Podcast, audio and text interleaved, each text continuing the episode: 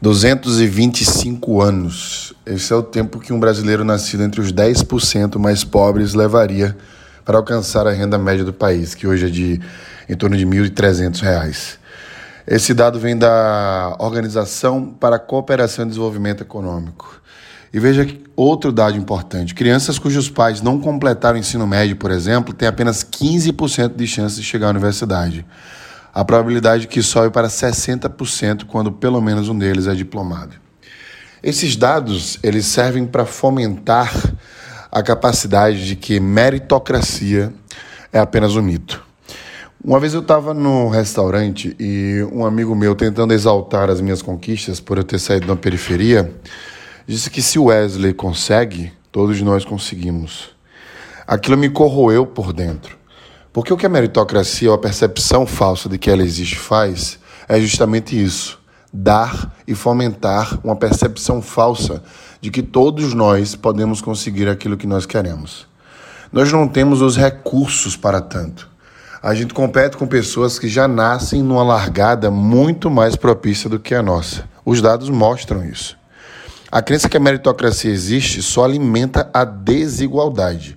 Quando a gente parte do pressuposto de que as pessoas precisariam ser respeitadas de acordo com a forma que elas nasceram, de acordo com as dificuldades que elas passaram, a gente passa então a entender as nuances para poder aí sim ter um mérito de dar para elas o que elas realmente merecem.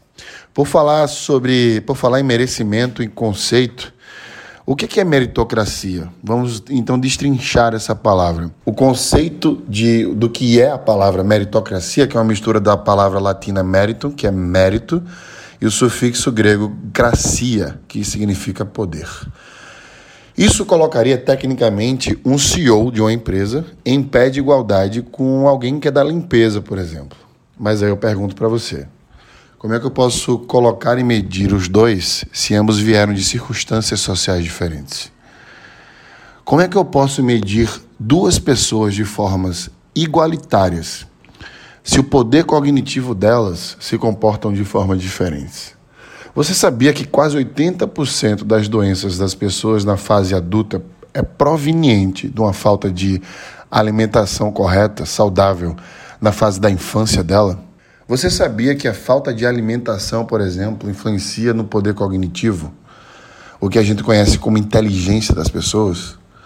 Como eu posso exigir que alguém tenha inteligência ou medir pessoas de uma forma meritocrática se você não teve, por exemplo, uma alimentação mínima quando você era criança para poder desenvolver inteligência suficiente que uma outra pessoa, por exemplo, teve de sobra.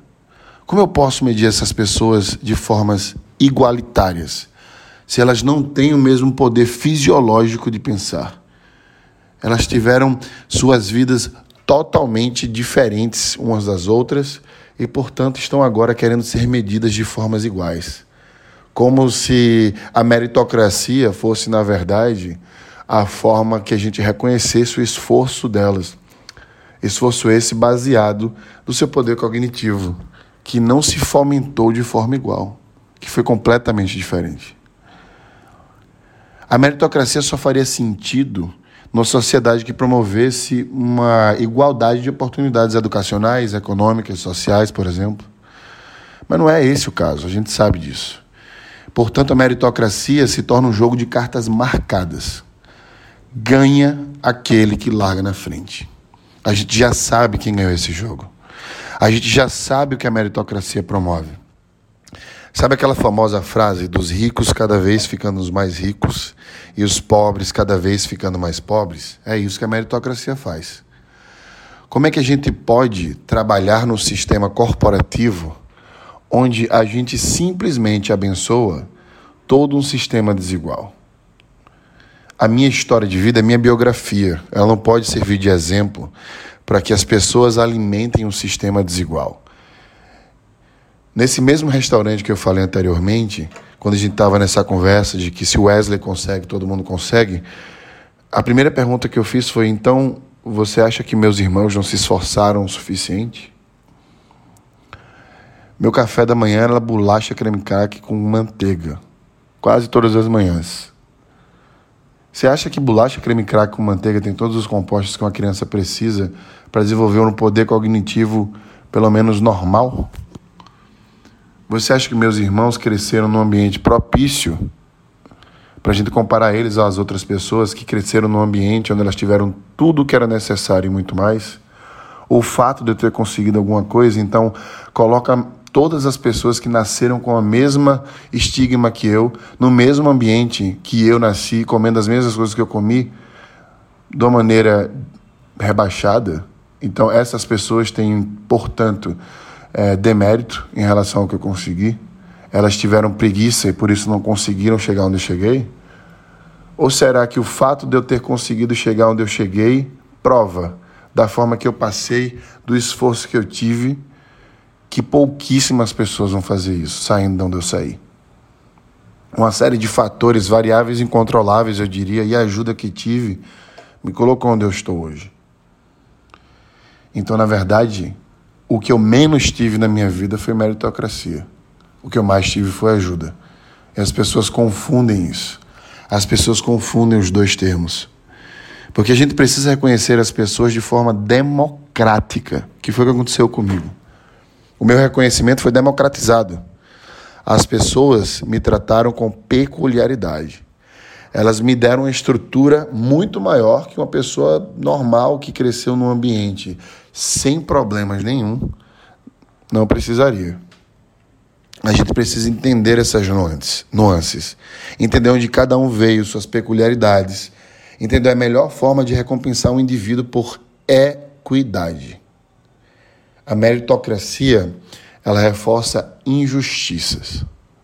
A partir do momento que a gente acredita que todo mundo parte do pressuposto igual e, portanto, deve ser julgado de forma igualitária, a gente está, portanto, alimentando um monstro que já está grande o suficiente para não ter data para morrer. Viver achando que meritocracia é a melhor forma de recompensar alguém na verdade, é afastar-se completamente da realidade. Todas as vezes que as pessoas falam que aqui é um lugar meritocrático, aqui é um lugar onde as pessoas são reconhecidas pelos seus esforços, a primeira, a primeira coisa que eu penso é: então quer dizer que aquelas pessoas que não tiveram a mesma preparação, a mesma qualificação, a mesma alimentação, inclusive, que outras pessoas que estão em uma posição muito privilegiadas estão fadadas a não dar certo aqui. Então, da próxima vez que você, como profissional, como gestor, falar de meritocracia para as pessoas, ou da próxima vez que você for entrar numa empresa onde meritocracia seja a palavra principal, tenha certeza que essa empresa não promove a equidade. Ela, na verdade, está alimentando um sistema que não deu certo e que vai engolindo e fortificando a desigualdade social. A minha única dica para você é que você busque executar ou busque pessoas e empresas onde se promove a democracia, entendendo as nuances de cada pessoa, entendendo as formas que as fizeram chegar onde elas chegaram, para que você possa fazer o seu papel no mundo e deixar um mundo melhor antes que você vá embora. É preciso reconhecer as pessoas não pelos seus esforços, mas pela sua história.